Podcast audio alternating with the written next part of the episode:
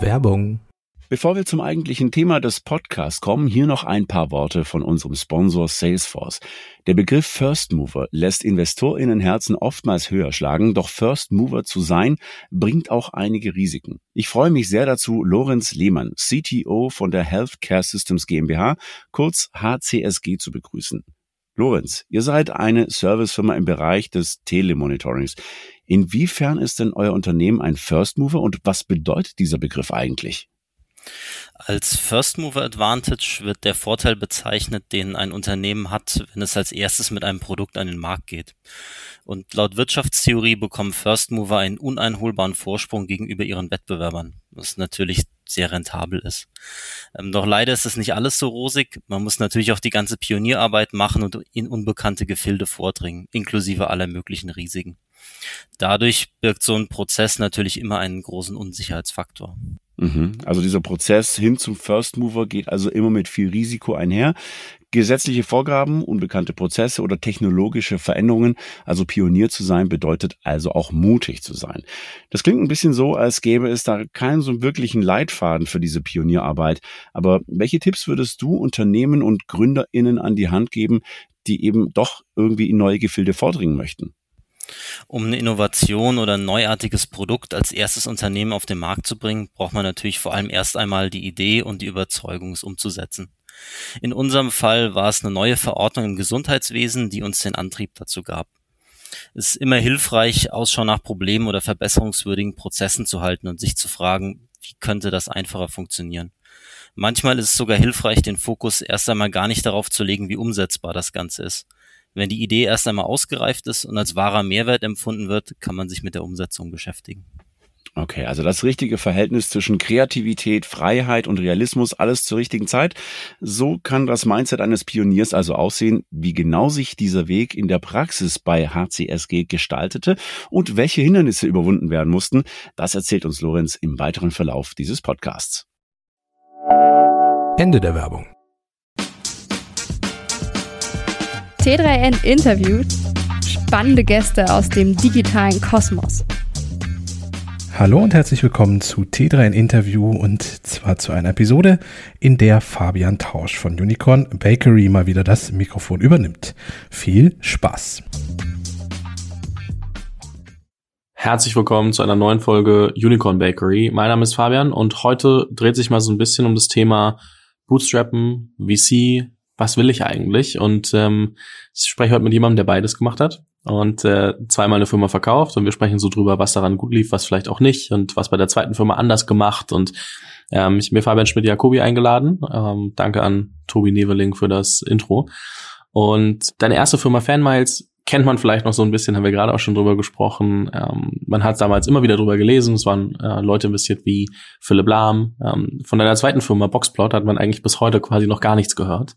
Und ich finde diese, diese, diesen Wandel relativ spannend und ich glaube, darüber sollten wir heute auch so ein bisschen sprechen, wo das herkam. Die erste Firma war, wie gesagt, mit Leuten, äh, mit Investoren aufgebaut, die zweite gebootstrapped, auch verkauft an Hyperscience äh, vor nicht allzu langer Zeit. Gibt's glaube ich, ungefähr keinen Artikel zu. Dementsprechend äh, freue ich mich sehr, dass wir heute sprechen. Bevor wir da zu tief einsteigen, herzlich willkommen im Podcast. Danke, Fabian.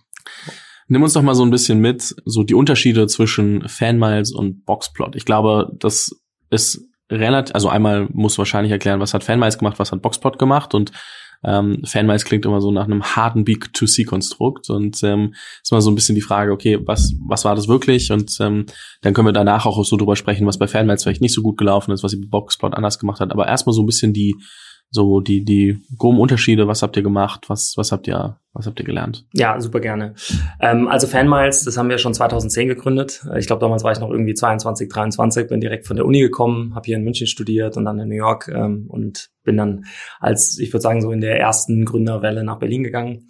Ähm, die Idee von Fanmiles war eigentlich relativ einfach. Äh, wir hatten so ein bisschen, mein damaliger äh, Co-Founder Ellen Sternberg und ich hatten ähm, Background beide im, im Sportgeschäft und vor allen Dingen auch von der Agentur- und Sponsoring-Seite her. Und die Idee war eigentlich, wie können wir so die Idee von Miles Moore in den Fußball übertragen, weil ja eigentlich das Grundkonstrukt dasselbe war. Es gehen irgendwie Leute in Flieger, werden dort akquiriert für Miles Moore, sammeln dann Meilen, können sich davon kostenlose Flüge leisten. Und unsere Idee war, naja gut, das funktioniert ja eigentlich exakt gleich im Stadion. Ja, gehst irgendwie ins Stadion, meldest dich dort an für Fanmiles, äh, bekommst deine Karte oder deine App, sammelst dann Fanmeilen, wenn du ins Stadion gehst und hast außerdem die Möglichkeit, im Endeffekt dir dann Tickets und Trikots kostenlos dafür zu holen.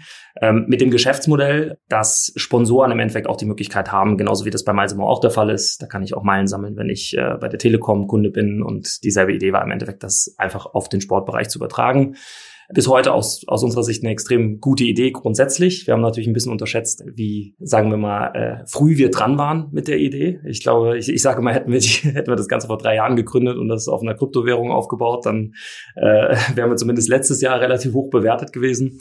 Fairerweise, äh, Fanmiles war eine Story von acht Jahren mit allen Höhen und Tiefen, die man sich so in einem Gründerleben vorstellen kann, über die wir heute auch ein bisschen reden. Aber vor allen Dingen waren es auch extrem lehrreiche acht Jahre, in denen wir ähm, auch schmerzlich äh, Fehler äh, gemacht haben, die wir dann lange ausbaden mussten, um ehrlich zu sein, nicht nur mit Anteilen und, und Geld, sondern auch einfach mit Lebensjahren. Ähm, und das war auch so ein bisschen der Auftakt, dass wir gerade governance-seitig und von der Funding-Seite her, ähm, nachdem wir dann nach acht Jahren die Firma äh, erfolgreich verkauft haben, nachdem wir aber einen kompletten B2B-Pivot gemacht haben. Da erzähle ich gleich noch was drüber, dass wir im Endeffekt die nächste Firma komplett anders aufsetzen. Und zwar schon vom ersten Tag an, weil ganz ehrlich, die, die Grundfehler bei Fanmiles waren am ersten Tag bei der Gründung eigentlich passiert in der Art und Weise, wie wir, wir das Ganze finanziert und, und aufgesetzt haben. Und das ist sehr, sehr schwer nach, nach fünf oder acht Jahren dann äh, äh wieder, wieder auszugleichen. Du hast gesagt, B2B-Pivot klingt, als ob nicht immer alles äh, perfekt gelaufen wäre. Und ich glaube, das ist auch mal was, worüber man mal sprechen sollte, ne? was vielleicht auch alles nicht so äh, optimal gelaufen ist. Du hast gesagt, ihr habt am Tag eins Fehler gemacht. Was waren dann rückblickend die Sachen, wo du sagst, okay, die konnten wir später nicht korrigieren, aber irgendwann sind sie uns aufgefallen? Also ähm, die Grund-Cap-Table am Anfang war, dass wir einen strategischen Investor an Bord hatten, der aus dem Sportgeschäft kam und auf der anderen Seite im Endeffekt Angel-Investoren, die vom Background her nicht aus dem Tech-Bereich kamen. Und wir haben auch gedacht, okay, das Thema Loyalty-Programme gibt's ja schon, äh, können wir ja zu Dienstleistern gehen, die uns da die Technologie liefern und wir kümmern uns mehr darum, da äh, das ganze Marketing, Direktmarketing, wo ja auch am Ende der, der Umsatz herkommen sollte, als Value Proposition aufzubauen. Das Problem dabei war im Endeffekt, dass wir nicht realisiert haben, dass das eigentliche Problem im Loyalty-Bereich auch damals schon existierte, nämlich dass Integrationen in Kassen und in Systeme und in Webseiten äh, relativ kompliziert sind und auch teuer sind und vor allen Dingen damals waren. Also wir reden hier von einer Zeit, da war äh, API First noch kein Buzzword und äh, da hat man die, die Plattform noch ein bisschen anders gebaut. Ähm, und es ging eigentlich schon damit los, dass wenn du eine, eine sehr äh, heterogene Gruppe von Investoren hast, ähm, wie beispielsweise einen strategischen Investor, der das direkt von Balance Sheet aus investiert hat, und Angel-Investoren, die vielleicht vor allem am Fußball interessiert waren, dann ist es relativ schwierig irgendwie das. In den ersten Jahren ist das kein Problem, weil im Endeffekt, es wird Geld geraced. Wir haben damals schon eine relativ große Seed-Runde äh, geraced. Für damalige Verhältnisse war das extrem viel Geld. Aber wenn das Geld dann ausgegeben ist irgendwann und es wieder zur Folgefinanzierung kommt, merkst du relativ schnell, dass dann die Interessen und auch die, das Verständnis von dem, was die Firma ist und was wir eigentlich in der Zeit gemacht haben. Und wenn man ja auch Learnings, die ja auch Teil des Assets sind eigentlich, äh, dass du halt ein Geschäftsmodell ausprobierst und du lernst, gewisse Dinge funktionieren, andere nicht. Das auf einmal in so einem Board-Meeting, wo dann unterschiedliche Interessen aufeinandertreffen, das extrem schwierig ist, äh, das alles unter einen Hut zu bringen. Abgesehen davon haben wir einfach die IT outgesourced gehabt. Ja, äh, aus heutiger Sicht vollkommen äh, verrückt, wenn man drüber nachdenkt. Aber wie gesagt, damals war das jetzt nicht äh, so selbstverständlich, dass du ein eigenes, komplett eigenes Tech-Team aufbaust für eine Idee, die eigentlich von außen betrachtet schon gelöst war. Und das hat uns einfach ja erstmal Jahre gedauert, das überhaupt an den Start zu bringen, weil da mit Wasserfall gearbeitet wurde und wir dadurch nicht die Geschwindigkeit hatten. Und vor allen Dingen hat es auch Jahre gedauert, das dann wieder rückgängig zu machen und das Ganze äh, zu insourcen. Abgesehen davon hat eigentlich der Vertrieb und das Geschäftsmodell selber am Anfang extrem gut, gut funktioniert. Also wir haben viele Fußballvereine der Bundesliga äh, gesigned, ähm, haben ein bisschen unterschätzt, dass natürlich, wenn du auf so einen spitzen Markt wie Fußball gehst, hast du eigentlich nur 18 Kunden. Und von dem muss man auch ganz ehrlich sagen, dass da zwei fast 80, 90 Prozent des Marktes dominieren, gerade wenn du das von Sponsoring-Sicht aus, was unser, unser Advertising-Markt war, betrachtest, eigentlich den, den Markt kontrollieren. Ja, und äh, die zwei hatten wir nicht, ähm, auch durch ein bisschen Pech, was halt leider immer so ist, wenn du das Glück brauchst, hast du es nicht und wenn du es nicht brauchst, kriegst du es auf einmal. Und wir hatten da wirklich auch ein bisschen Pech so in den Jahren 2012, 13. Äh, aber wie gesagt, wenn man als Gründer oder äh, auch als Geschäftsführer äh, sich davon abhängig macht, dass man halt Glück hat, hast du eigentlich schon verloren. Ja, weil das äh, sieht man ja im, am, am aktuellen Jahr, dass die Geschäftsmodelle, die halt zum Beispiel davon abhängig waren, äh, dass sie weiter fundraisen, wenn du Pech hattest, Anfang des Jahres bist du jetzt pleite oder wurdest aufgekauft und wenn du Glück hattest, hast du im Dezember geraced und äh, äh, bist erstmal für zwei, drei Jahre safe. Und ich glaube, das haben wir sehr früh gelernt. Äh, deswegen auch gleich überleitend zu der zweiten Firma, dass wir uns nie wieder abhängig davon machen, wie jetzt gerade der Markt ist oder ob jetzt gerade ein Sturm da ist oder sonstiges, sondern dass, dass, dass wir eigentlich jederzeit in der Lage sein müssen, uns selbst über Wasser zu halten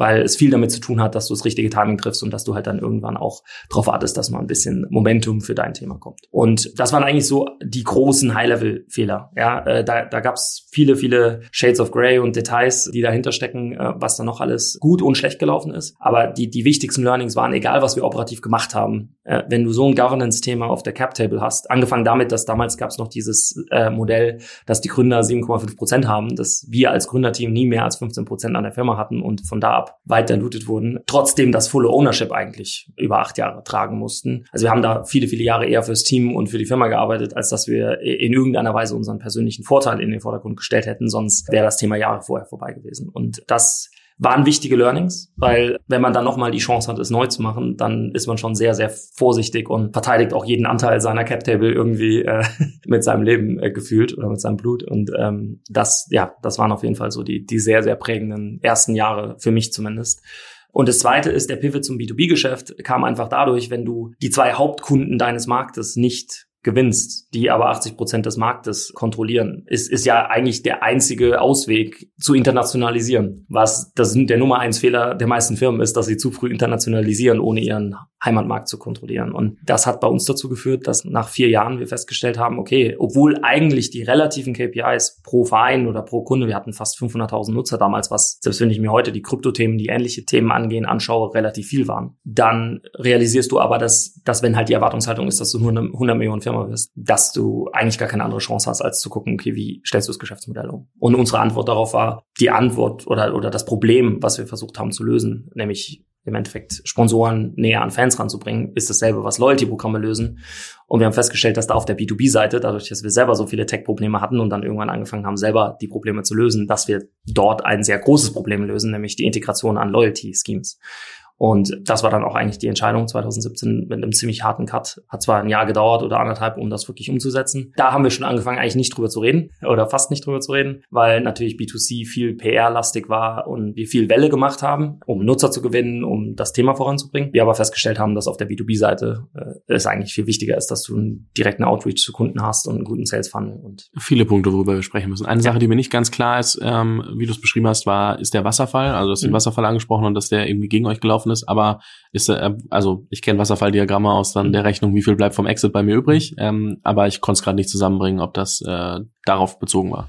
Nee, also Wasserfall habe ich nur gemeint, dass die IT-Dienstleister äh, IT-Projekte als Wasserfallprojekte umgesetzt haben. Das heißt, wir haben teils sechs Monate auf ein Release gewartet, okay. was natürlich für ein Startup vollkommen unakzeptabel, äh, in, in, in, inakzeptabel ist. Ja? Also der Release-Zyklus gerade am, äh, am Anfang, wenn du eine neue Idee oder einen neuen Markt überführst, wenn du nicht in der Lage bist, praktisch continuous zu deployen äh, auf der Tech-Seite, bra brauchst du eigentlich nicht weitermachen. Ja, mhm. also wenn, ja, das ist auch eine klare Empfehlung, wenn du jemals ein Setup hast, egal in welchem äh, Szenario, in dem dich das Deployment mit, mit der Deployment Pipeline nicht praktisch ermöglicht, jede Stunde eine neue Version deiner Plattform rauszubringen. Gerade am Anfang, wie gesagt, hast du ein Problem. Gerade wenn du am Ende ein, ein Tech-Problem lösen möchtest. Und genau. Was ich spannend finde, weil gerade der Trend ja wieder mehr dazu geht, entweder No-Code, Load-Code zu nutzen und zu sagen, okay, wir basteln unsere Lösungen selber und wir brauchen vielleicht gar keinen Tech-Guy mehr, sondern mhm. mehr so einen Product-Guy, der versteht, was, was wir machen wollen. Oder halt doch wieder mit Dienstleistern zu arbeiten. Und ähm, da geht der Trend in meinen Augen schon wieder mehr hin, dass man sagt, okay,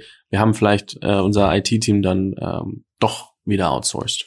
Also ich glaube, es ist in den letzten Jahren viel passiert, dass die Tech-Teams kleiner sein können. Ja, also alleine von den großen Platzhirschen wie Amazon. Also wenn ich mir überlege, wie viel Stack ich mittlerweile dazu bekomme, einfach nur out of the box und auch äh, abstrahiert, so dass ich im Endeffekt viel weniger Arbeit habe dann ist es in der Tat so, dass du heute, äh, ich meine, wenn ich mir überlege, was vor zwölf Jahren hieß, eine API zu deployen, ja, das war ein Riesenthema. Heute kann das jeder, der irgendwie die Amazon-Konsole versteht. Ich glaube, dieses No-Code, Low-Code kommt sehr stark aus der Überzeugung, dass ich so fail fast machen muss, also möglichst wenig Ressourcen schaffen, um zu beweisen, dass das Geschäftsmodell funktioniert oder nicht funktioniert, was ein sehr starker VC-Ansatz ist, den ich ja auch 100% verstehe. Ja, also gerade wenn ich B2C gehe, würde ich dasselbe tun, weil es einfach extrem teuer ist mit Customer Acquisition Kosten und so überhaupt eine kritische Masse zu erreichen. Mhm. Da muss ich mir schon sicher sein, dass das Investment sich lohnt. Auf der anderen Seite gibt es einfach auch gerade B2B viele Probleme. Also die sind offensichtlich. Wenn du da mit Branchenexperten sprichst und dir anschaust, wie die ihren Job jeden Tag machen, das Problem ist offensichtlich da. Es ist eine Frage von, okay, habe ich die Expertise im Team, um das Problem technologisch zu lösen?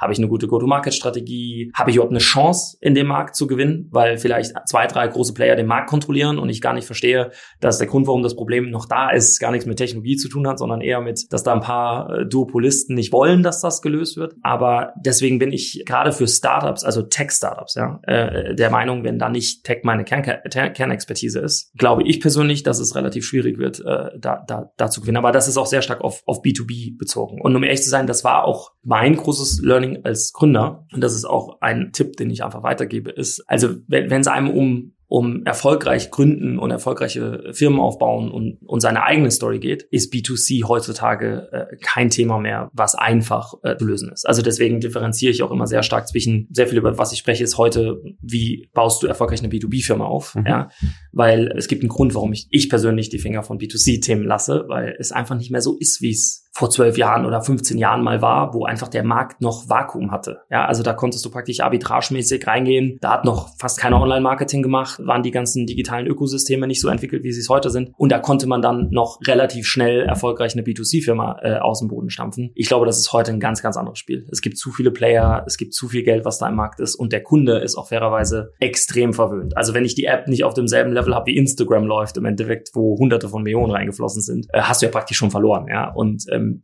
deswegen bin ich persönlich auch irgendwann sehr, sehr stark in meiner Karriere irgendwie auf B2B gepivotet, weil ich verstanden habe, okay, da gibt's echte Probleme. Da ist ohne Ende Arbeit zu tun. Da ist noch nichts gelöst aus meiner Sicht. Also gerade wenn du einen Schritt hinter diese Frontend-Thematik gehst, ja, wenn ich äh, im Logistikbereich eine Buchungsplattform baue und versuche da einen Marktplatz zu schaffen, super. Das ist, glaube ich, die Probleme sind schon gelöst. Aber in der Sekunde, wo ich dahinter schaue und sage, okay, wie laufen denn die Prozesse dann, nachdem da gebucht wurde? Oder was passiert denn eigentlich, wenn ich mich angemeldet habe? Ist unglaublich unglaublich, wie viel Arbeit da noch zu tun ist und wie viele Probleme da noch gelöst werden müssen. Und deswegen, da findest du auf einmal wirklich einen Pain, den du lösen kannst. Und im B2C-Bereich ist es extrem häufig so. Es ist eine sehr, sehr große meistens eine sehr, sehr große Vision und Idee. Und oftmals geht es auch davon aus, dass der Kunde sich irgendwie in Zukunft anders verhält. Und da muss viel Geld drauf investiert werden, damit man überhaupt feststellt, ob das dann funktioniert oder nicht. Deswegen meine Empfehlung immer sehr stark.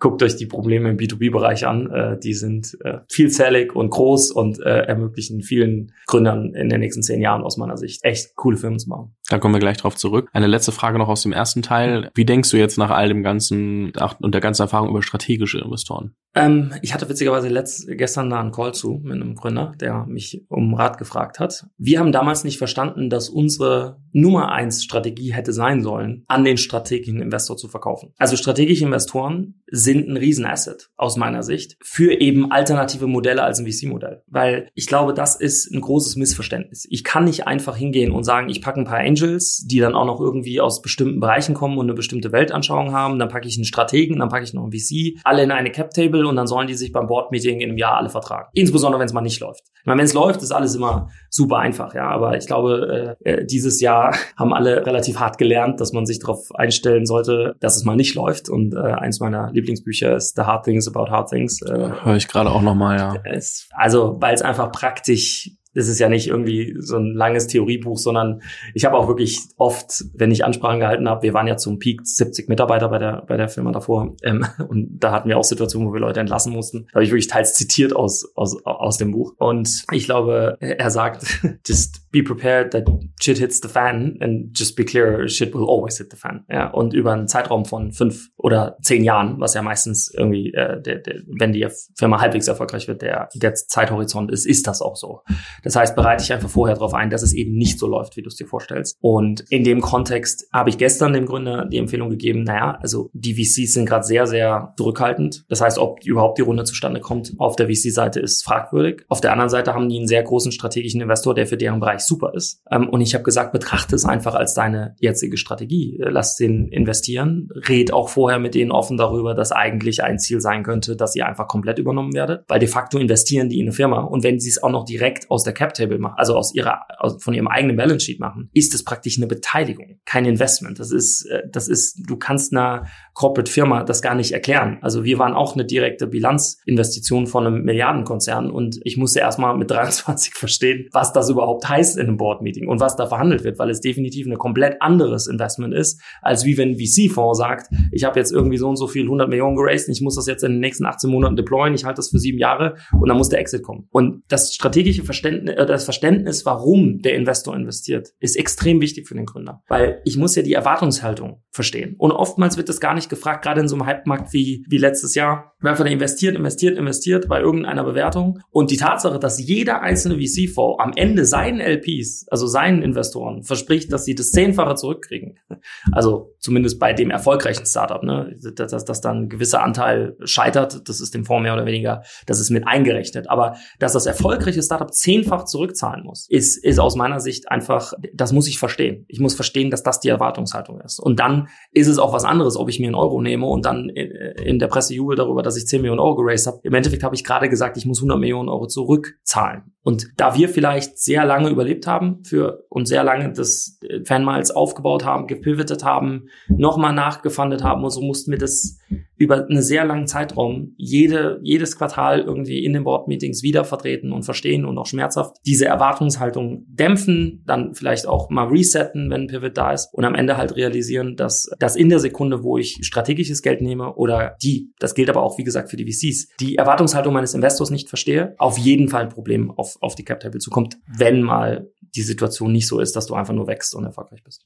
Jetzt kommen wir mal wieder zurück zu B2B-Probleme finden und dann auch dementsprechend die Firma etwas anders aufsetzen. Das ist ja genau das, was ihr gemacht habt mit Boxplot. Genau. Euch zu überlegen, okay, was kommt denn eigentlich danach? Also was können wir uns jetzt eigentlich als Problem annehmen und wie wollen wir die Firma dann gestalten? Deswegen die Frage vorweg, wie habt ihr die Firma denn gestaltet? Wie sah denn Boxplot im Vergleich zu Fanmiles aus? Was habt ihr alles anders gemacht? Also ich würde sagen, wir haben exakt das Gegenteil gemacht. Ähm, ich war, nachdem wir, der Grund, warum wir Fanmiles überhaupt verkaufen konnten, war, weil wir mit Miles More und Payback sehr erfolgreich kooperiert haben auf der B2B-Seite. Wir haben im Endeffekt einen Aggregator für Loyalty-Programme gebaut, so wie Stripe für Loyalty. Das war so das, das letzte halbe Jahr und da auf einmal, als, als wir alle raus waren und alles verkauft war, äh, ist der Umsatz hat sich verdreifacht.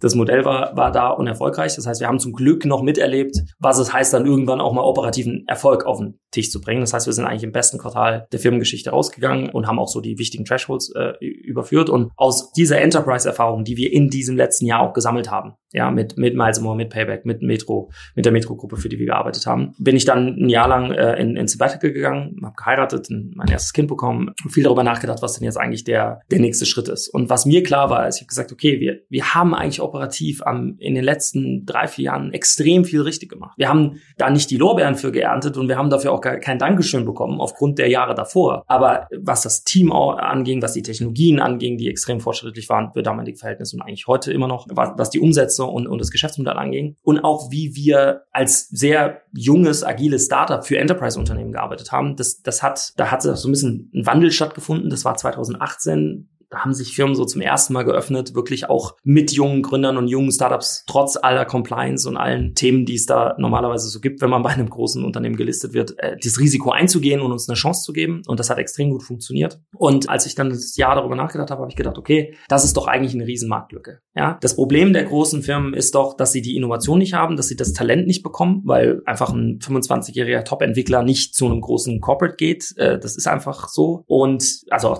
vor allen Dingen zum damaligen Zeitpunkt nicht. Und wir haben gedacht, okay, wenn wir doch einfach eine Firma gründen, die sich ein Problem raussucht, mit dem wir gearbeitet haben. Wir haben viel mit Daten gearbeitet. Ja, also unser, unser Thema war dadurch, dass es Loyalty, Transaktionsdaten waren und wir äh, darauf Marketing gemacht haben, hatten wir extrem viel Background im Datenbereich und vor allen Dingen auch über Unternehmen hinweg. Ja, weil äh, so ein Loyalty-Programm ist ja immer irgendwie, da steckt dann die Lufthansa, die Miles More, äh, die Kunden der, der Loyalty-Schemes dahinter. Und wir haben schon festgestellt, dass das immer ein Riesenproblem war für Unternehmen. Also wie kann ich eigentlich mit anderen Unternehmen in eine Coalition eintreten, egal worum es jetzt geht, um irgendwie Daten auszutauschen. Und das war eigentlich ein Problem, wo ich dachte, das ist interessant. Ja, Ich wusste gar nicht, was wir da lösen wollen. Es war einfach nur ein Markt, den wir uns ausgesucht haben. Und es, die zweite Logik war, da wir gelernt haben, wie bereit die Firmen auch sind zu bezahlen. Also das Problem ist ja reinzukommen. Das Problem ist ja nicht ein Auftrag über 30 oder 100.000 Euro von einem Corporate zu kriegen. Das Problem ist überhaupt gelistet zu werden. Und deswegen war meine Überzeugung, okay, äh, wie schwierig ist es, 100.000 Euro zu raisen versus wie schwierig ist es, einen Kunden zu gewinnen, der 100.000 Euro für etwas zahlt, was wirklich ein Problem für ihn ist. Und das war eigentlich die Idee des Bootstrappings, dass wir gesagt haben, das ist eigentlich dieselbe Arbeit mit dem Unterschied, dass ich in einem Fall ein Problem löse, für das ich bezahlt werde. Das ist eine automatische Marktvalidierung.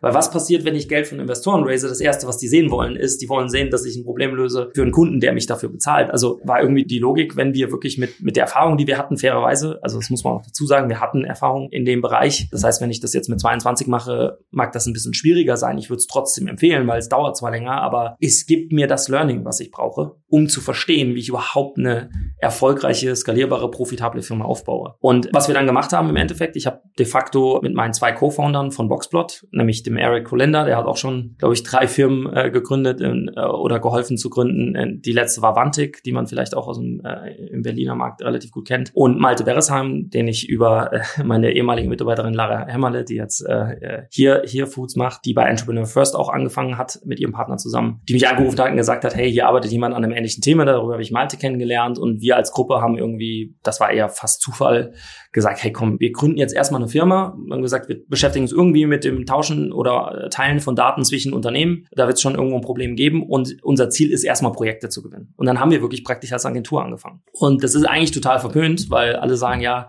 ist nicht skalierbar und so, aber das stimmt ja eigentlich nicht, weil Fakt ist, wenn ich ein Problem löse, dann ist es egal. Also Agenturen haben ja auch ihre Daseinsberechtigung.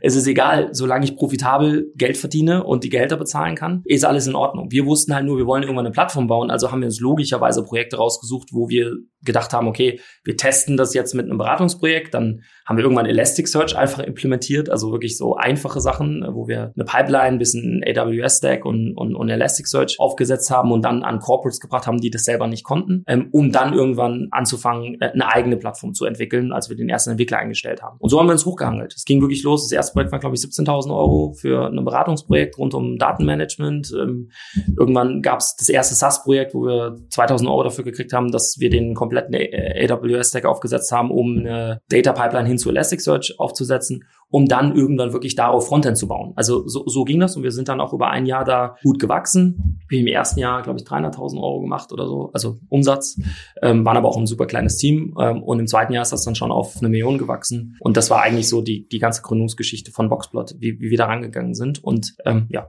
Das heißt oft einfach, also ich glaube, da können auch viele erstmal was mitnehmen. Ne? Ich meine, man muss, glaube ich, wissen, was will man eigentlich, wenn man sich dafür aktiv entscheidet, ein Venture Case zu werden und Geld von Investoren zu nehmen und weiß, worauf man sich einlässt, spricht da ja überhaupt nichts dagegen. Wenn man aber keine Ahnung hat, worauf man sich einlässt, dann erstmal auszuprobieren und zu sagen, okay, vielleicht finde ich ja ein Problem, was gelöst wird und äh, oder gelöst werden muss und äh, kann das äh, an Projekten erstmal erarbeiten und dann daraus sehen, okay, wo liegt das Kernproblem wirklich, weil was die sagen, was das Problem ist und was du dann irgendwie herausfindest in der ganzen Gestaltung, wo es dann wirklich komplex wird, siehst du ja erst, wenn du es mal machst, kannst dann sagen, daraus baue ich einen Service, eine Software, wie auch immer und dann kannst du so eine Zelone-Story machen. Kannst du immer noch Geld aufnehmen. Fünf Jahre später. Und das heißt, das eine schließt das andere ja gar nicht aus.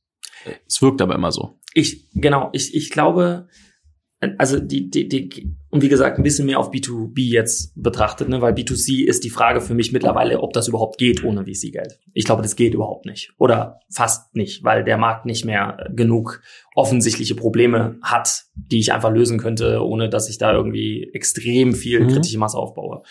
Aber im B2B-Bereich würde ich auch immer sagen, man sollte das Geld raisen, um zu wachsen, nicht um das Problem zu identifizieren. Weil das Problem identifizieren, dafür kannst du dich bezahlen lassen. Die Firmen haben das Problem, dass sie nicht genug junge Talente bekommen, die bei ihnen arbeiten. Es ist ja vollkommen klar, dass wenn die die Leute nicht intern einstellen können, dass sie grundsätzlich mehr bereit dazu sind, auch in den nächsten zehn Jahren, eher die Projekte extern zu vergeben. Ich kaufe mir doch als, also die sind, die Unternehmen sind nicht blöd.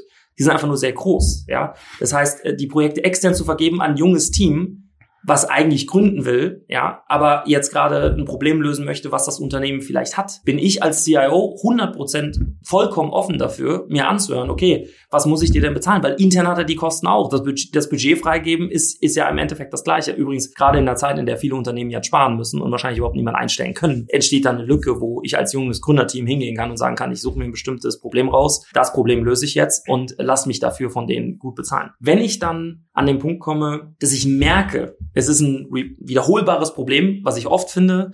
Ich habe eine Vorstellung vom Go-to-Market, äh, ich, ich treffe gerade eine Welle, also Ich überall, wo ich anrufe, ist, wird das wirklich offen mit offenen Armen aufgenommen und ich fange an, an zu wachsen. Dann ist der Zeitpunkt, dass man sehr gut darüber nachdenken sollte, ob ich nicht jetzt Geld aufnehme. Und nur um das ganz kurz als Disclaimer vorweg zu sagen, wir haben ja mit Boxplot am Ende des zweiten Jahres unsere Seed-Runde losgetreten. Also wir haben ja selber genau das gemacht. Das war nicht unser dogmatisches, wir raisen niemals VC-Geld. Ganz im Gegenteil. Sondern es war, wir müssen verstehen, dass wenn wir VC-Geld raisen, dass die Erwartungshaltung der VCs eigentlich ist, dass wir unseren Product Market Fit gefunden haben und das Problem gelöst haben. Und ich würde sagen, selbst wir waren noch früh zu dem Zeitpunkt. Der Grund, warum wir es gemacht haben, ist, weil wir mit Boxplot im Endeffekt als Ziel hatten am Ende, aus dem, dass wir versucht haben, das Datenteilungsproblem zwischen Unternehmen zu lösen, sind wir äh, auf Graph-Datenbanken gekommen, haben dann Applikationslayer, im Endeffekt ein Salesforce auf einer Graph-Datenbank, war unsere, war unsere Seed-Runden-Story, dass wir im Endeffekt das als Enterprise-Lösung rausbringen. Der Grund, warum wir dann die Runde gestartet haben, ist, weil Neo4j, die Datenbank, auf der wir das Ganze aufgesetzt haben, gerade eine riesen Runde geraced hatten und wir dachten, okay, wir sind eigentlich das einzige Team,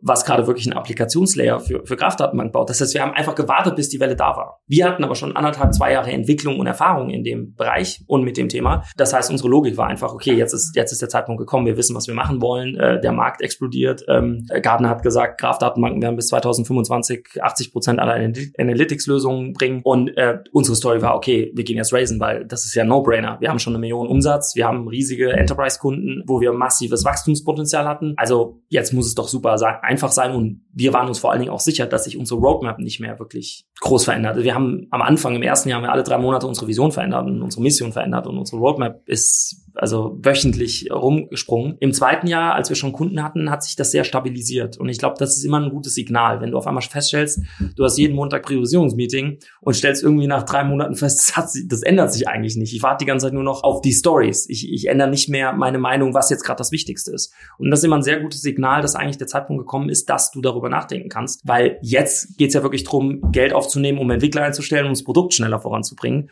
ohne schneller zu verkaufen. Und ich glaube, deswegen widerspricht sich das überhaupt nicht, sondern ganz im Gegenteil. Es ist nur wichtig, dass ich den richtigen Moment abpasse, wo ich diese Entscheidung treffe und nicht zu früh. Das ist wie mit Einstellungen. Das machen auch inklusive mir, by the way, habe ich komplett falsch gemacht, als ich das erste Mal gemacht habe. Viel zu viele Leute eingestellt. Auf einmal wenn du mal über 30, 40 Leute hast, auf einmal fangen Meetings an, da beschäftigst du dich eigentlich nur noch mit dir selber. Du arbeitest gar nicht mehr für den Kunden, weil du musst anfangen, die Firma zu managen. Es ist absolut essentiell, dass bevor du gerade am Anfang, so die ersten 10, 20 Leute, da muss so die Hütte brennen, bevor du da eine neue Person einstellst. Auf keinen Fall Geld raisen und dann erstmal glauben, ich muss jetzt erstmal fünf Leute oder zehn Leute einstellen. Wenn du das machst, arbeitest du nicht mehr am Problem, arbeitest du nicht mehr im Kunden, hast interne ein Overhead ähm, und, und so gehen viele, viele Sachen früh schief, was die Runden angeht. Und das Problem ist, dass das so ein bisschen selbstbedingt ist. Wenn ich auf einmal Geld auf dem Konto habe und ich kann es machen, ist es natürlich auch einfacher zu tun, als wenn du es nicht kannst. Also diesen Schmerz am Anfang zu fühlen, es muss im ersten Jahr am schlimmsten sein. Der muss wirklich operativ von dem, was du IELTS haben willst, der muss am Anfang äh, stark sein. Wenn der nicht stark ist, dann bist du eigentlich schon dabei, zu schnell Geld ausgeben, wo eigentlich die Erwartungshaltung ist, dass du 10x zurückzahlen sollst. Werbung Willkommen zurück zu unserem Gespräch rund um das Thema First Mover und wie man sein Unternehmen in diese Richtung bewegt. Mit mir im Gespräch ist noch immer Lorenz Lehmann, CTO von HCSG. Lorenz, gerade ging es um das richtige Mindset eines First Movers. Wie sah dieser Prozess bei HCSG in der Praxis aus? Unser Unternehmen ist insbesondere auf Telemedizin spezialisiert. Das heißt, unsere Programme verbinden das Monitoring von Vitalparametern mit der persönlichen Begleitung von Patienten mit Hilfe von Geräten über eine Plattform. Dadurch können Sterberaten verringert und Krankenhausaufenthalte vermieden werden. Dann kam uns durch eine neue gesetzliche Verordnung die Idee für HEDI, ein telemedizinisches System für Patienten mit Herzinsuffizienz in der häuslichen Umgebung. Denn bei Betrachtung unserer bisherigen Lösung fiel auf, unser aktuelles System erfüllt die Anforderungen der neuen Verordnung noch nicht. Mhm, okay, und wie ging es dann weiter? Wir haben uns mit dem Thema CRM-Systeme auseinandergesetzt. Und ein bereits etabliertes System von der Konkurrenz im Bereich Healthcare wurde abgestellt und neu lanciert. Und wir wollten natürlich nicht, dass uns das auch passiert. Und am Ende haben wir uns dann entschieden, mit Salesforce zusammenzuarbeiten. Alles klar, CRM-Systeme und First-Mover-Vorteile, wie diese beiden Themen zusammenpassen, das erfahrt ihr später im dritten und letzten Teil unseres Gesprächs mit Lorenz Lehmann. Ende der Werbung. Auch da gibt es wieder viele Punkte, worauf wir eingehen können. Ich glaube, Punkt eins ist, wahrscheinlich musst du nicht immer final Product Market Fit haben, um Geld von einem VC zu bekommen. Es gibt natürlich auch welche, die dir früher Geld geben, aber auch dann eigentlich nur, wenn du ein Top, Top, Top Team bist, äh, muss man auch dazu sagen. Und ansonsten je näher du an Product Market Fit rankommst, desto eher kriegst du von einem Seed VC zum Beispiel auch Geld. Das ist, glaube ich, was, da gibt's dann immer so Nuancen, je nachdem, mit wem man auch spricht. Äh, gibt's manche, die sind ein bisschen Risikoberater, äh, andere weniger. Aktuell wahrscheinlich die meisten etwas weniger. Etwas ähm, gut. Ja. Und ähm, dann der andere Punkt, der, der glaube ich spannend ist, ist wirklich sich nochmal Gedanken zu machen, verstehe ich eigentlich, worauf ich mich da einlasse. Genau. Und in dem Moment, wo ich es verstehe, ist es, wie gesagt, auch was, also dann ist es kein Problem. Aber wir können nochmal drüber reden, was passiert, wenn man es nicht zu 100% durchblickt und äh, gehen nochmal zu Fanmiles zurück. Du hast nämlich vorhin gesagt, so, ja, wir haben am Ende eigentlich mehr fürs Team und Produkt gearbeitet und weniger, weil das für uns irgendwas war. Klang jetzt nicht so, als ob das Outcome am Ende so war, dass man sagt, ach, da haben wir jetzt auch, auch wenn ihr verkauft habt und äh, wie du sagst, erfolgreich, klang jetzt nicht so, als ob ihr und das Team da alle super viel mitgenommen habt. Wir haben da sagt, gar nichts mitgenommen. Also das ist nach acht Jahren Arbeit sind wir da praktisch mit gar nichts rausgegangen. Und ich glaube, das ist ein, eine Sache, über die viel zu wenig geredet wird. Und so wie du es gerade sagst, wir, wir diskutieren immer, ob der Investor bereit ist zu investieren, ob der Investor, äh, ob das für den Investor gut ist. Klar, weil der Investor ist unser Kunde. Also wir müssen erstmal am Anfang. Ja, oder andersrum, das ist vielleicht sogar das Problem, dass wir denken, er wäre der Kunde. Er ist ja nicht der Kunde. Er ist ja nur der Partner im Endeffekt. Man sollte einen Investor auswählen wie sein Geschäftspartner, wie sein Co-Founder.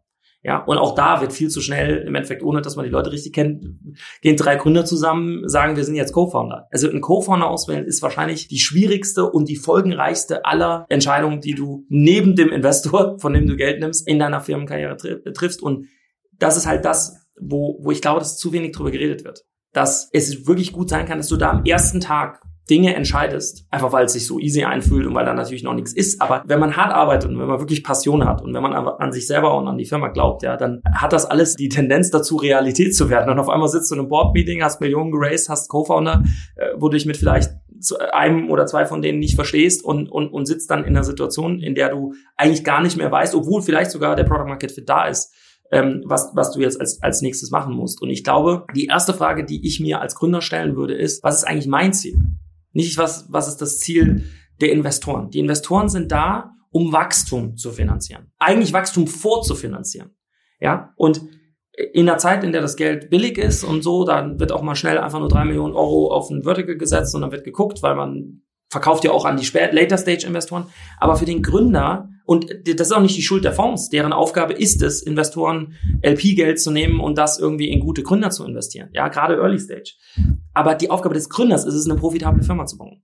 Egal wann, egal wie. Und je früher ich das tun kann, desto mehr Anteile werden mir bleiben. Ja? Und ich finde, Celonis ist das Paradebeispiel in Deutschland dafür, aus meiner Sicht persönlich, über Freunde früh äh, miterlebt, die ganze Story. Ich finde, da können so viele Gründer so viel lernen von der Story, weil die Gründer in dem Fall zum Beispiel durch die Art und Weise, wie sie es gemacht haben, diese Firma noch kontrollieren. Ja, und ich habe keine Ahnung, wie viele Anteile die haben.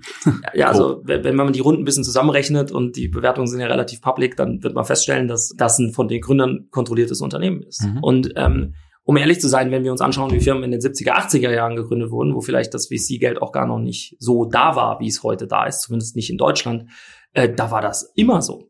Ja, da gab es immer die Gründer, die dann am Ende des Tages wirklich für eine lange, lange Zeit, fast bis sie an die Börse gegangen sind oder darüber hinaus, die Unternehmen kontrolliert haben. Und das sollte das Ziel der Gründer sein. Ich glaube, über die zehn Jahre Null Zinsen, billiges Geld, es musste massiv investiert werden, weil es fast Negativzinsen gab, wurde auf einmal VC-Geld zu einer Asset-Klasse, die von Rentenfonds genutzt wurde. Ja, da ist so viel Überschwemmung reingekommen in den Markt und der musste natürlich von den Later-Stage-Firmen runtergedrückt werden zu den Early-Stage-Firmen.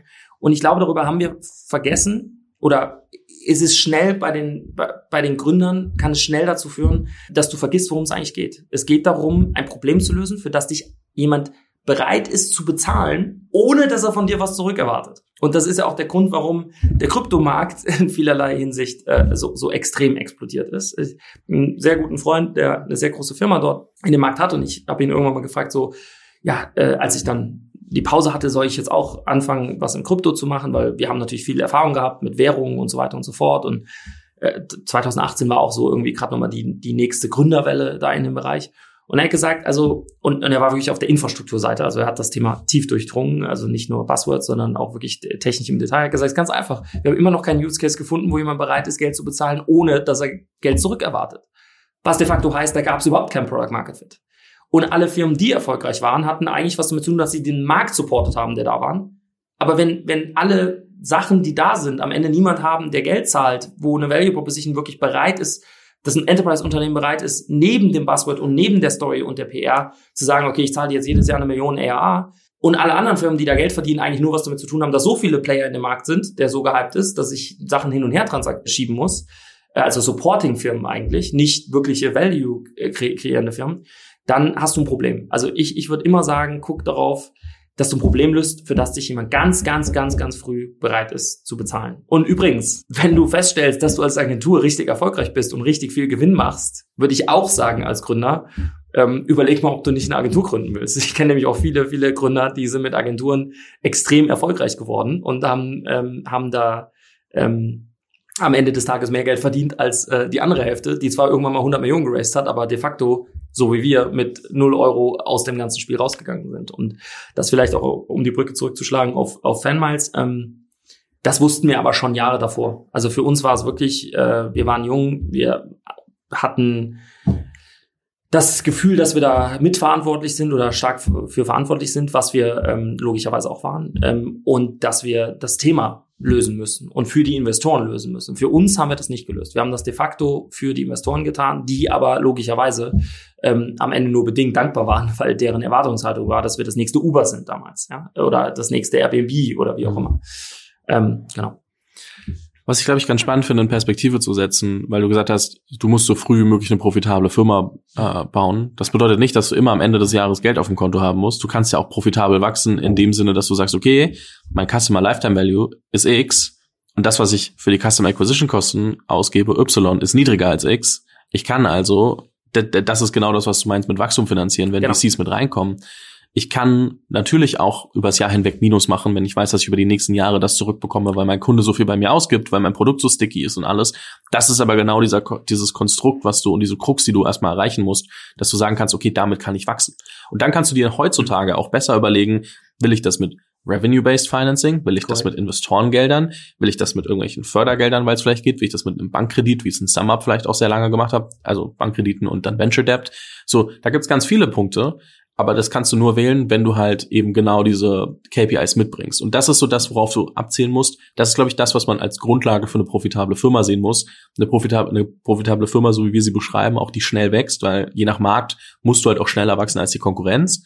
Deswegen kann dann VC Sinn machen, weil du sonst so, wenn es ein Winner takes it all Markt wäre, bringt es dir halt nichts, Nummer drei zu sein oder Nummer fünf zu sein.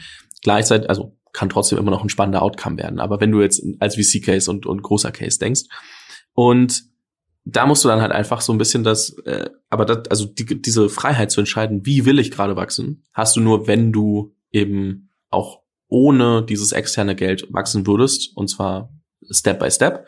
Und du kannst es halt beschleunigen. Mhm. Ähm, mir hat's mal jemand so erklärt mit, ähm, Öl ins Feuer gießen ähm, ist VC-Kapital. VC-Kapital ist nicht ein erstes Flämmchen zu erzeugen. Was du gerade beschrieben hast, ist vollkommen korrekt. Und so denken ja auch die Fonds und so denken, deswegen gibt's ja diesen ganzen Markt. Und ähm, aber aus Gründersicht betrachtet, was will ich eigentlich als Gründer?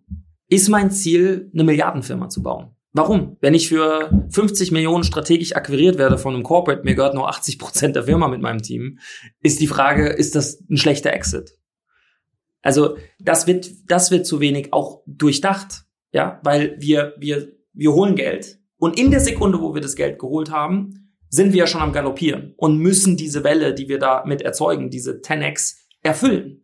Und du kommst ganz schnell da rein, dass du, dass du im Endeffekt mehr dabei bist, diese Welle äh, wie, wieder zu catchen, die, die du kreiert hast mit deiner eigenen Idee, mit deinem eigenen Pitch, mit, mit der Erwartungshaltung der Investoren, als darüber nachzudenken, habe ich eine Firma, für die Kunden bereit sind, Geld zu bezahlen.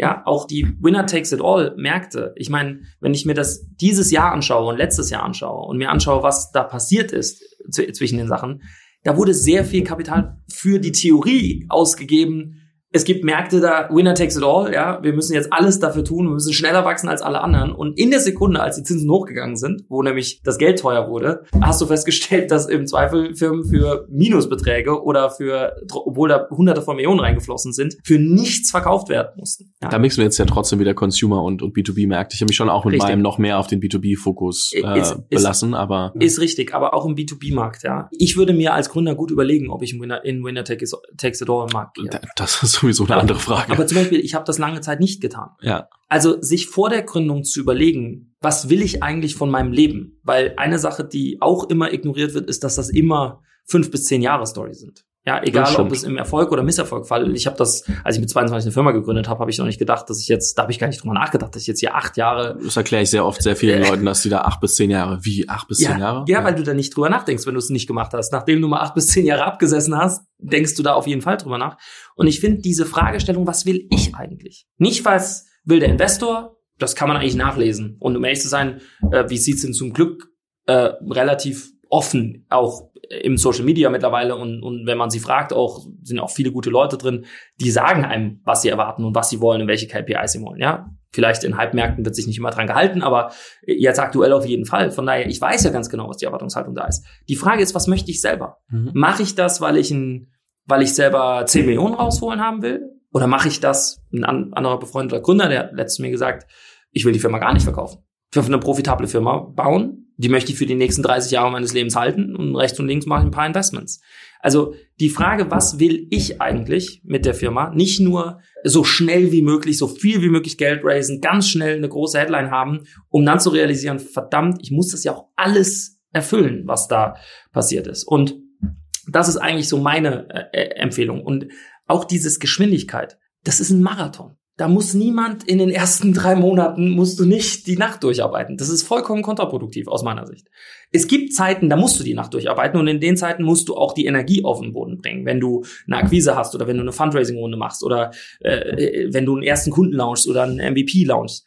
Das ist okay. Aber am Ende ist es ein Marathon über fünf bis zehn Jahre. Und das heißt für mich, ich sollte darauf achten, dass ich gut schlafe, dass ich geregelt arbeite, dass das alles relativ smooth ist. Und natürlich hört sich das langweiliger an. Und nochmal, wir 2010, um Gottes Willen, wir haben im Büro geschlafen, hatten da so Benches und was weiß ich was. Wir, wir haben gearbeitet wie sonst was, aber wir waren nicht zehn, nicht ein Zehntel so produktiv, wie wir das heute sind, wenn wir einfach ganz entspannt ins Büro kommen, einfach unseren Job machen und äh, mit, mit guten Leuten und, äh, und strategisch darüber nachdenken, warum machen wir das? Was ist der nächste Schritt? Wo wollen wir in drei bis äh, fünf Jahren stehen? Und ähm, was ist eigentlich mein persönliches Ziel?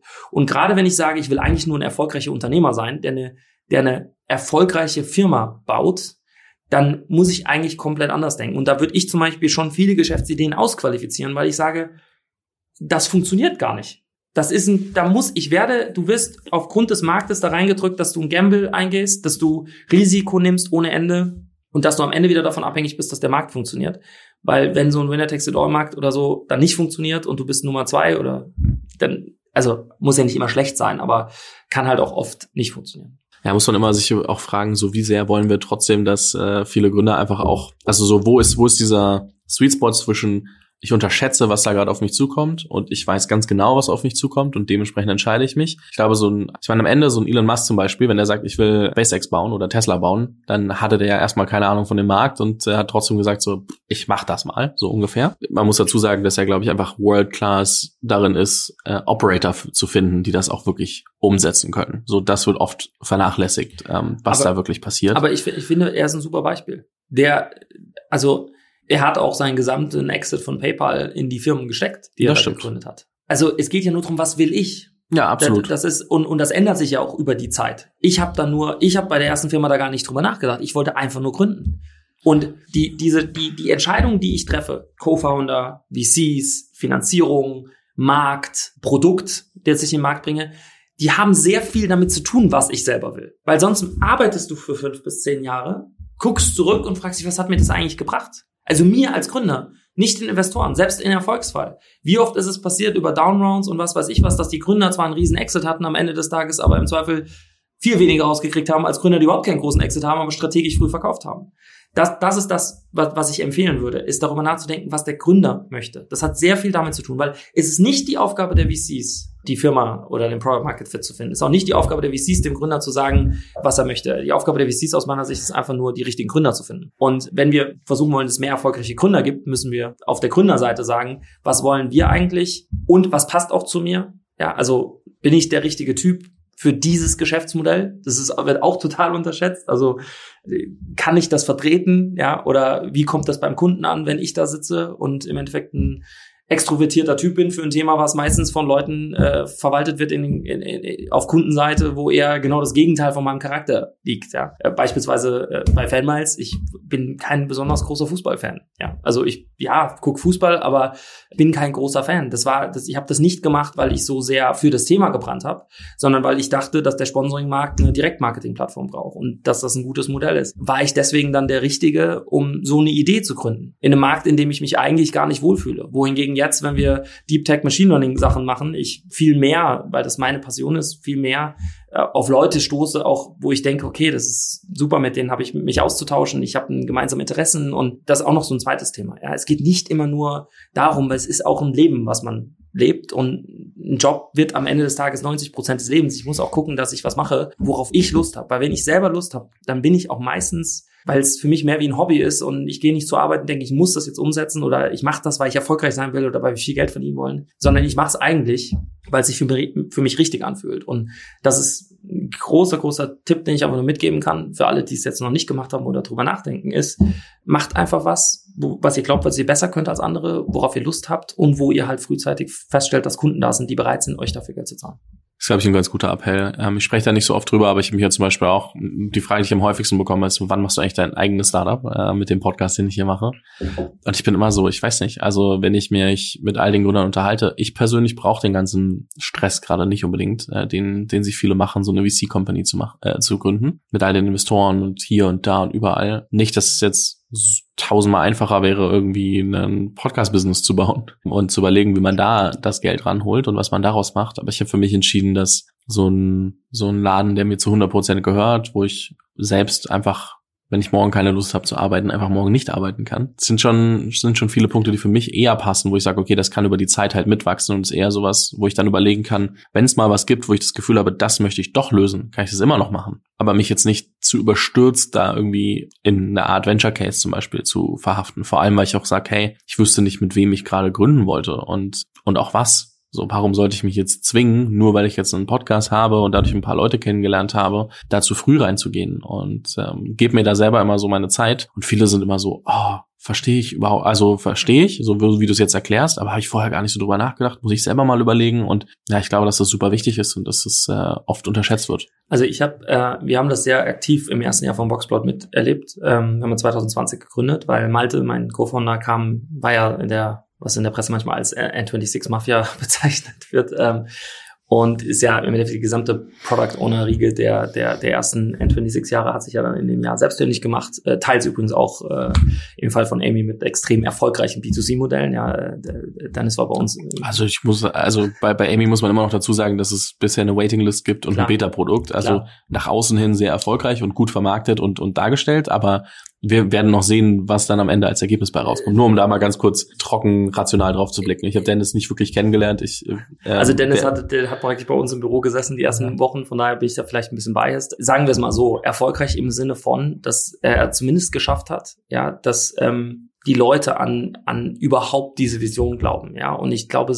äh, so viel Produktentwicklung und Fokus auf ein Thema zu bringen, ja, ist, ist, ist auch schon eine Leistung. Also ich habe da einfach Respekt vor, weil ich nie B2C machen würde. Mhm. Also wenn ich es machen würde, würde ich es ähnlich machen. Dann auch wirklich sagen, okay, jetzt gehen wir es volle Kanne durch. Da muss ich auch nicht launchen, bis ich nicht selber der Meinung bin, das ist so gut, dass ich als, und ich weiß, dass er einen extrem notorisch ho hohen Qualitätsanspruch hat, dass ich selber glücklich bin, bevor ich rausgehe. Also da, da muss ich ehrlich sagen, wenn ich B2C machen würde, würde ich es würde ich's ähnlich machen. Aber der Grund, warum ich es erzählt habe, ist, in dieser Gruppe gibt es ja extrem eine mhm. interessante Gruppe eigentlich gewesen. Und äh, ich, ich finde es interessant, ich glaube in dem Artikel, der gerade veröffentlicht, über, es gab gerade nochmal ein Update, äh, bei Malte haben sie geschrieben, der seine Agentur Boxplot verkauft hat. Also, wo ich echt dachte, es ist verrückt. Also der hat, ohne Zahlen so nämlich mir 100% sicher, dass Malte mit den erfolgreichsten Exit in dieser ganzen Gruppe hatte. Und trotzdem wird darüber gar nicht berichtet und es wird auch nicht darüber geschrieben. Ja, wir haben übrigens unsere Akquisition von Hyperscience letztes Jahr eigentlich äh, mehreren Medien angeboten und schlicht und weg, weil ähm, Hyperscience einfach nicht mochte, dass die äh, Summen disclosed wurden, gab es keine Story darüber. Es ist, es ist nicht so, dass wir es nicht probiert hätten. Fairerweise nicht, weil wir jetzt irgendwie wieder eine große Headline machen wollten, sondern meine Überzeugung, ich bin jetzt schon ein bisschen länger dabei und bin Mitte 30, ich denke jetzt eher so an die Anfang 20-jährigen Gründer, aber ähm, es ist doch wichtig, dass wir wissen, dass es diese Stories auch gibt. Einfach schlicht und weg, weil das eigentlich für viele Gründer der schnellere Weg zum Erfolg ist ohne profitable Firma zu bauen, als ein, ähm, ein Case zu gehen, der am Ende artificially irgendeine Idee aus dem Boden stampft, nur weil der Markt gerade wächst, die ich dann angehe, dann hole ich mir ganz schnell ganz viel Geld, baue eine ganz große Welle auf, wo ich 100% weiß, dass von diesen Firmen, oder Entschuldigung, alle wissen, dass von diesen Firmen 90% in den nächsten fünf Jahren verschwinden werden.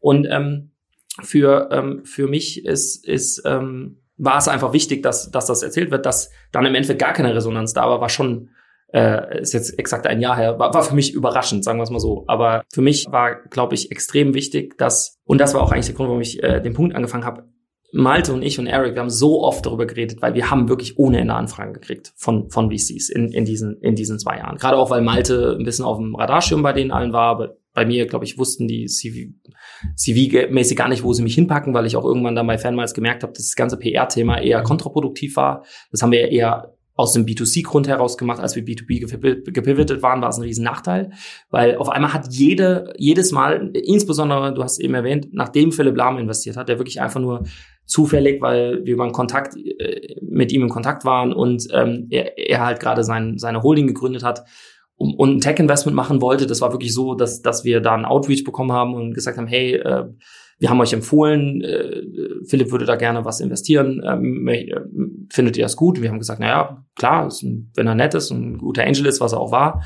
Also es hat, hat einfach nur investiert. Also das war es eigentlich und hat uns dann PR-seitig geholfen. Wir haben dann auch PR gemacht, aber später, als es dann schwieriger wurde, wurde jede Runde von der Presse, äh, es gibt heute noch Headlines von irgendwelchen Downrounds, die vollkommen falsch berichtet wurden, weil in allen Downrounds sind wir mitgegangen als Gründer ähm, was de facto heißt, es waren keine negative Story für uns. Wir haben da äh, sind, das war eigentlich ein, ein Thema, was auf der Captable stattgefunden hat, nicht zwischen uns und Investoren, aber die Presse hat da wirklich versucht, aktiv irgendwie eine schlechte Story draus zu drehen, weil es auch irgendwie auf einmal so Philipp Lahm ist kein guter Investor als Story gab oder so, ja, was auch aus meiner Sicht vollkommen nicht stimmte. Und ich habe mit Malte und Eric ähm, lange äh, darüber geredet, okay, weil wie oft saßen wir da und haben gesagt, oh, sollen wir jetzt das Geld raisen, sollen wir das Geld raisen? Es gab wirklich da Investoren, die auf jeden Fall wollten und uns auch wirklich teils dem Malte zehn E-Mails geschrieben hatten. Und wir haben halt gesagt, wir, haben keinen Grund, dieses Geld zu nehmen aktuell. Das ist, ist, ist, nur, ist nur Kompromiss. Und deswegen habe ich das so am eigenen Leib ein bisschen miterfahren, weil Malte war damals 26, glaube ich, als wir gegründet haben und hat das zum ersten Mal gemacht. Der hat natürlich von allen seinen Freunden gesehen, dass die alle große Runden geraced haben. Auch sehr erfolgreich. Und ähm, wir mussten das wirklich, ich weiß gar nicht, wie oft wir das teils gemacht haben, mit jede Woche hinsetzen und nochmal validieren, nein, wir nehmen jetzt das Geld nicht. Wir sind der Überzeugung, ich habe auch oft gesagt, Leute, ich habe das schon mitgemacht, das hört sich alles toll an, aber ihr, ihr wisst nicht, was das heißt, wenn das Geld auf dem Konto ist. Da geht die, da fängt eine Uhr an zu ticken, die tickt so laut, da kannst du dich überhaupt nicht mehr auf irgendwas anderes konzentrieren. Ähm, Im ersten Jahr ist das alles okay, im zweiten, im halbes Jahr später geht's so, aber ab dem zweiten Jahr hast, stehst du unter einem Druck, zu liefern, der, der, dem, dem muss man sich einfach bewusst sein. Und deswegen ähm, war es eigentlich eine relativ spannende Erfahrung für uns so als Dreier-Team, weil wir allesamt unterschiedlichen Background hatten und haben es ja zum Glück dann auch zwei Jahre zumindest überlebt. Und nach zwei Jahren sind wir dann selber schwach geworden, weil wir gesagt haben, okay, jetzt Jetzt sind wir okay, dass der Druck kommt. Wir wollten eigentlich jetzt Gas geben, weil wir wussten, was wir machen. Wir hatten ein gutes Team, wir waren 14 Leute zu dem Zeitpunkt und ähm, genau, dann kam ja äh, im Endeffekt die, die Akquisition, die ja auch relativ überraschend für uns äh, war. Das war ja gar nicht geplant, sondern wir hatten ja eigentlich eine Zusage von, einer, äh, von Investoren aus New York. Aber ähm, das ist auf jeden Fall der Background, so wie wir es bei Boxblog gemacht haben. Jetzt die Frage, worauf wir uns noch fokussieren, äh, um das Interview abzuschließen, um da irgendwo auch mal einen, einen sauberen Rahmen zu finden. Ich glaube, es war viel Appell dabei, der, glaube ich, auch sehr, sehr wichtig ist, wo viele mal drüber nachdenken können und sollten und wahrscheinlich auch das erste Mal drüber nachdenken. Was, glaube ich, auch verständlich ist, weil es erzählt einem ja keiner oder halt sehr selten. Ich versuche das immer mal wieder aufzugreifen, wenn es geht, aber das kriegst du auch nicht in jedem Interview hin. Und manchmal willst du auch nicht der, der sein, der irgendwie alles jedes Mal wiederholt. Ähm, das, das fühlt sich ja auch an, als ob du keinen neuen Content lieferst. Lass uns doch mal trotzdem noch mal ganz kurz so, okay, warum habt ihr am Ende verkauft, statt den Investor zu nehmen? Wo soll es jetzt hingehen? Wie, wie, verändern sich eure Rollen? Und ähm, damit schließen wir mal so ein bisschen die, die ganze Story. Gerne. Also wir haben, wie gesagt, äh, durch diese Welle, die auf einmal für unser Thema Graph-Datenbanken kam, kam, haben wir entschieden, dass wir, dass wir rausgehen wollen. Wir haben die Seed-Runde ähm, innerhalb von zwei Wochen im Endeffekt äh, durchgezogen ähm, haben jeden Tag zwölf Meetings gehabt, ähm, hatten natürlich auch viel, viel Warteliste von Investoren. Also wir konnten einfach die Termine setzen äh, von interessierten Investoren, waren in vielen Friendly Rooms ähm, oder zumindest interessierten Rooms. Die Runde lief so lala ähm, zunächst hier in Europa, schlichtweg, weil viele nicht damit umgehen konnten, dass wir schon eine Million Umsatz hatten, von dem aber nicht alles das war. Die haben uns nicht zugetraut, dass wir, also sie haben uns praktisch als Agentur betrachtet, obwohl mhm. wir ziemlich nachweislich zeigen konnten, dass wir es nur gemacht haben, um zu bootstrappen. Also unsere Frage war, okay, wie hätten wir es denn sonst machen sollen, wenn du noch kein Produkt hast? Ähm, und im Dezember letzten Jahres war es echt so, ähm, entweder du hast denen irgendwie erzählt, ich wurde dreimal gefragt, wie wir in einem Jahr eine Milliardenfirma sind, worauf meine Antwort war gar nicht ich glaube, keine Firma kann das in einem Jahr äh, schaffen. Ähm, das kann nur überbewertet sein, aus meiner Sicht, wenn du es mit normalen Bewertungsmethoden anschaust. Ähm, aber entweder die Firmen wurden gefundet, also die sagen, hey, wir haben hier eine super schnell große Vision und wir können in einem Jahr eine Milliardenfirma sein. Ähm, oder aber wirklich Pre-Seed. Ja, und fairerweise unsere Bewertung, die wir wollten, war auch schon relativ, relativ hoch zu dem Zeitpunkt, weil wir halt schon ziemlich viel mitgebracht haben an Technologie und an Wissen und an, ähm, an, und an Kunden. Ähm, und ich habe dann einen Freund angerufen in London und habe gesagt, hier in, in Europa ähm, habe ich irgendwie das Gefühl, es ist sehr, es ist eine, für das Thema, was ja relativ groß war mit Kraftdatenbanken und sehr stark kommt, ähm, werden wir sehr schnell, gehen wir da ins Detail mit Go-to-Market und das wissen wir alles noch nicht und das ist auch überhaupt nicht wichtig, weil wir sind eigentlich gebootstrapped. Also wir hatten auch nicht vor, wirklich deswegen weniger profitabel zu sein, nur mhm. weil wir Geld raisen. Wir wollten ein paar mehr Leute einstellen, aber wir hatten eigentlich den Ziel, das nur ein bisschen Working Capital reinzuholen. Und der hat uns dann eine Investorin vorgestellt, die, die Shanna Fischer, ähm, sitzt auch im, Andre, ähm, im Board von Andreessen Horowitz ähm, und Shanna ist, ähm, hat einen Call mit mir gemacht, halbe Stunde, hat nach einer halben Stunde die ganze Runde zugesagt, weil ähm, sie ist, glaube ich, eine sehr besondere Investorin, so sehr, sehr gründernah, weil, äh, glaube ich, ist investiert, eine der ersten Investoren in Figma, äh, ersten Investoren in Notion. Und sie hat gesagt, hey, Fabian, ich finde dich gut, ich finde das Team gut, äh, ich glaube, der Markt kommt und so investiere ich. So. Und ich habe gesagt, okay, super. Das ist genau das, was wir suchen, weil wir können viele Fragen noch nicht beantworten. Wir wissen einfach nur, wir brauchen mehr Working Capital. Ja. Und das war im Endeffekt nach einer halben Stunde geklärt. Die Anwälte haben sich sofort gemeldet. Also die Runde wäre innerhalb von einer Woche äh, eigentlich durch gewesen. Ähm, wir durften uns dann Co-Investoren aussuchen. Sie wollte unbedingt, dass Angels dabei sind. Wir haben Top-Angel-Gruppe da zusammengekriegt in den USA, die sie uns natürlich alle connected hat. Ähm, und einer davon ähm, war halt im Management und, und Gründer von Hyperscience, äh, Peter. Und dann haben wir einen Call gehabt. Ich habe eigentlich gedacht, der will uns, äh, der macht die Tech-DD, also hat er auch. und äh, war deswegen ein bisschen nervös, weil ich natürlich dachte, okay, Shanna schickt jetzt ihren die Due Diligence. Und Hyperscience hat sich das äh, aus Management angeschaut und da Hyperscience eine Datenextraktionsfirma ist, also für insbesondere für Dokumente oder unstrukturierte Daten. Wir helfen einfach großen Enterprise-Unternehmen dabei, äh, Daten zu strukturieren mit einer extrem hohen Accuracy, sind im Herzen Machine Learning Firma, äh, nutzen dafür eigens entwickelte Machine Learning Algorithmen, die halt einfach deutlich besser sind als, als die meisten im Markt verfügbaren. Und was die zu dem Zeitpunkt gesucht haben, war eine Lösung, wie wir im Endeffekt, sobald die Daten extrahiert wurden, das Ganze auch irgendwie für das Unternehmen accessible machen. Und da war eine Graph-Datenbank und Knowledge Graph eigentlich die perfekte Lösung für. Und eigentlich war es innerhalb von äh, zwei Calls klar, äh, dass Hyperscience Interesse hat. Die, wir waren gerade mit Hyperscience in der Series E-Runde, die wir Dezember letztes Jahr geclosed haben. Und dann Hyperscience hat die Hyperscience Series E hat, hat, hat die Series E ge gemacht und in dem Zuge wurden wir dann akquiriert. Wir haben das im Team lange besprochen besprochen, weil beide Optionen waren top. Also die Runde war äh, mit Shanna und auch dem Netzwerk, was wir da bekommen hätten, ähm, war Champions League Klasse und es war immer unser Traum, genau so eine Runde zu machen. Und dann war die Akquise da und äh, deswegen fairerweise äh, konnten wir auch ein, ähm, äh, im Endeffekt äh, als Team entscheiden. Ich habe auch gesagt, wenn irgendeiner gegen die Akquise ist, machen wir es nicht. Ich war zu dem Zeitpunkt aber 35 und ähm, wenn man schon mal zwölf Jahre im Buckel hat, dann versteht man den Unterschied zwischen ähm, was bedeutet ein Exit und was bedeutet es jetzt mal ein bisschen Risiko rauszunehmen, auch für das Team. Also unser Team hatte an Boxplot einen, einen großen virtuellen Share.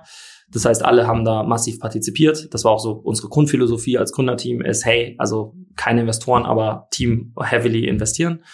Ähm, und von daher hatten auch alle ein großes Incentive, ähm, da das viel, alles Ex-Mitarbeiter von Fanwise waren fast ausschließlich und die uns, obwohl sie davon nie was hatten, lange vertraut haben, bin ich extrem froh, dass die da ja auch für sich mal mit ihren Familien ähm, äh, ein bisschen Sicherheit bekommen haben. Auf der anderen Seite haben wir auch einfach an das Geschäftsmodell von Hyperscience geglaubt und an die Theorie, die Hyperscience verfolgt, nämlich dass Machine Learning einen massiven Beitrag zur Digitalisierung liefert. Ich habe mich persönlich mit Machine Learning vorher nie beschäftigt. Ich habe das Thema nie angefasst, weil ich da kein Experte drin war. Ich fand es extrem faszinierend, ähm, was für ein Product Market Fit Hyperscience hatte. Und von daher haben wir am Ende gesagt, okay, wir haben jetzt zwölf Jahre Early Stage gemacht und Early to Mid Stage. Ähm, und für uns war es eine Kombination aus, ähm, wir glauben dran, dass wir bei Hyperscience echt einen Impact haben können. Es war ein Exit, ähm, ein sehr guter. Und ähm, wir hatten auch einfach alle Lust, das Ganze auf einem anderen Level und auf einem Later Stage Level äh, durchzuführen. Und deswegen haben wir dann ja innerhalb von zwei Monaten, muss natürlich 50 Anwälte involviert und Board musste zustimmen und so weiter und so fort, aber innerhalb von zwei Monaten am 6. Dezember 2021 geclosed, ähm, ist jetzt fast genau ein Jahr her und ähm, haben das auch bisher trotz allem oder insbesondere aufgrund dem, was in diesem Jahr passiert ist, nicht bereut, weil Hyperscience wirklich einen sehr, sehr starken Product Market Fit hat ähm, für ein ROI-Projekt, was du gut an, an Kunden verkaufen kannst. Und genau, das ist unser, unser Ziel. Und Eric und sind alle noch an Bord, also werden wir auch alle bleiben für die nächsten Jahre. Wir sind ja noch gewestet. Schlicht und weg, weil es Spaß macht, weil das Problem, was wir lösen, groß ist und weil auch, sagen wir mal, wir als Team, was akquiriert wurde, einen echten Impact da intern haben kann. Wir sind jetzt circa 300 Leute weltweit und wir waren 14, als wir verkauft haben aber ähm, oder als wir akquiriert wurden. Aber dadurch, dass wir da im re relativ guten Level reingekommen sind und auch echt einen wichtigen Bestandteil des Produkts jetzt verantworten, macht es extrem Spaß und wie gesagt, wir haben es für uns nicht bereut. Und nochmal zurückkommt auf das ganze Funding-Thema, ist ja auch immer die Frage, hätten wir die Runde gemacht, was wäre denn das Ziel gewesen? Also wie weit hätten wir denn kommen müssen mit Finanzierung, um, sagen wir mal, denselben Exit hinzulegen für uns als Gründerteam, auch damit die Mitarbeiter das selber rausbekommen? Und die Antwort wäre gewesen, viele, viele, viele hundert Millionen. Und das ist auch so ein Thema, wo man immer drauf achten muss. Wenn du dann race, dann sind es noch fünf bis sieben Jahre und die müssen alle gut gehen und da musst du aufpassen, dass du das auch so finanzierst, dass du dasselbe Ergebnis bekommst, was du im Zweifel schon als strategischer Exit nach zwei, drei Jahren hinkriegen würdest, wenn du eine gute Firma baust, die ein Problem löst und von irgendwem strategisch akquiriert wird. Und das vielleicht auch nochmal als Tipp oder als Insight. Werbung. Willkommen zum dritten und letzten Teil unseres Talks rund ums Thema First Mover mit Lorenz Lehmann, CTO von HCSG. Lorenz, wir haben vorhin über CRM-Systeme, besonders Salesforce gesprochen. Wieso passt Salesforce zu First Movern? Man muss dazu sagen, dass wir es bei uns mit einem speziellen Use Case zu tun haben. Also wir nutzen zwar die Service Cloud von Salesforce, aber nur um auf die Plattform zuzugreifen und haben ein komplett neues Produkt auf Basis von Salesforce aufgebaut. Und dafür verkaufen wir den Zugriff extern und nutzen Salesforce zur Logistik und Datenverarbeitung. Außerdem hat uns Salesforce extrem geholfen, so schnell wie möglich an den Markt zu kommen. Sei es bei der Auswahl eines Implementierungspartners oder mit dem Maß an Online-Trainings und der Community-Hilfe. Okay, also wurde Salesforce quasi zweckentfremdet, um damit schnellstmöglich an den Start zu gehen. Nun ist Salesforce ja eigentlich ein CRM-Tool, das häufig im Marketing und Vertrieb verwendet wird. Wie seid ihr da initial in Kontakt gekommen? Ich war vorher beim Salesforce-Event in München. Es war super spannend zu sehen, was andere Kunden da mit Salesforce so alles machen. Mhm. Lorenz, vielen Dank für das nette Gespräch und die spannenden Insights zu eurer kreativen Nutzung von Salesforce. Wer mehr über die Events und natürlich auch die verschiedenen Möglichkeiten in der Nutzung von Salesforce erfahren möchte, der findet viele weitere Informationen und Beiträge unter t3n.de slash Salesforce. Ende der Werbung. Also erstmal Glückwunsch an der Stelle, ähm, muss man ja, muss man ja, glaube ich, ehrlich sagen. Und ähm, ich glaube, das macht das Ganze rund. Ich glaube, wir haben äh, viel, wie gesagt, über äh, Sachen, über die jetzt alle mal auch passend über die über die Weihnachtsfeiertage und so nachdenken können, gesprochen. Dann das auch nochmal so ein bisschen verpackt mit, wie hat das bei bei Fanmiles gewirkt beziehungsweise bei Boxplot. Und dementsprechend bedanke ich mich auf jeden Fall, dass du dabei bist und äh, kann mir sehr gut vorstellen, dass da die Nachfrage kommt, ob wir nicht nochmal irgendwann sprechen können und dann äh, vielleicht auch nochmal ein paar Fragen aus der aus der Hörerschaft mit aufnehmen. Mir hat's extrem viel Spaß gemacht. Ich bedanke mich an der Stelle und äh, überlasse dir die letzten Worte für diesen Podcast. Ähm, danke dir. Ja, danke auch. Die letzten Worte sind, ich bin der tiefen und festen Überzeugung, dass in den nächsten zehn Jahren ein massiver Druck da sein wird, für große Unternehmen und Enterprise-Unternehmen und im B2B-Bereich zu digitalisieren. Und zwar anders, als das die letzten zehn Jahre der Fall war. Und äh, ich, ich kann gar nicht beschreiben, auch aus dem, ich sehe natürlich jetzt relativ viel, weil wir auf einem sehr, sehr hohen Level äh, arbeiten mit Hyperscience. Ich sehe natürlich viele Probleme jetzt auch von intern bei den Unternehmen und ich kann einfach nur sagen, da liegt so viel Potenzial drin, Firmen zu gründen. Da ist so viel Need an Innovationen, an Problemlösungen, die Tech-Erfahrung, auch Deep Tech-Erfahrung benötigt, ja, und die und die, die Personas, die, die gibt's noch nicht. Da gibt's keine Mitarbeiter, die eingestellt werden können. Also an die Gründergeneration, die jetzt äh, in den nächsten, sagen wir mal, äh, drei Jahren gründet, kann ich einfach nur sagen, äh, jetzt ist die Chance da. Und zwar nicht wegen der Krise und nicht wegen der Bewertung oder irgendwas, wie es manchmal so gesagt wird, sondern einfach schlicht und weg, weil durch diese ganze, äh, durch die Korrektur im Endeffekt, die Unternehmen wirklich den Druck haben, die Digitalisierung auch umzusetzen. Ja, das, das ist kein Buzzword mehr, was genannt wird, oder da wird kein Committee mehr gegründet, sondern entweder da kommt jetzt ROI her oder die Leute, die dafür verantwortlich sind, werden intern ein Problem bekommen. So. Und deswegen glaube ich, das Geld ist auf dem Tisch. Es ist zwar nicht einfach, Verträge zu kriegen aus meiner Sicht, weil natürlich sitzt das Geld jetzt Zeit, aber wenn ich zeige, dass ich ein Problem löse, ähm, ist die Chance da. Und ich glaube, drumherum kann es viele, viele B2B-Firmen geben, die gegründet werden können, um wirkliche Probleme zu lösen, die einfach im Markt existieren. Und deswegen äh, ist ja auch irgendwie das Thema des ganzen Podcasts gewesen. Ähm, empfehle ich einfach nur dringend, guckt euch an und nehmt euch die Zeit und macht euch die Arbeit zu gucken, was eigentlich noch Probleme sind, die existieren und löst diese Probleme und lasst euch nicht irgendwas einfallen, was sich toll anhört und äh, raise viel Geld da drauf, um dann später festzustellen, hätte ich mal ein Problem gelöst, was, was einfach da ist und was gelöst werden muss. Und von danke daher, dir. danke dir auch.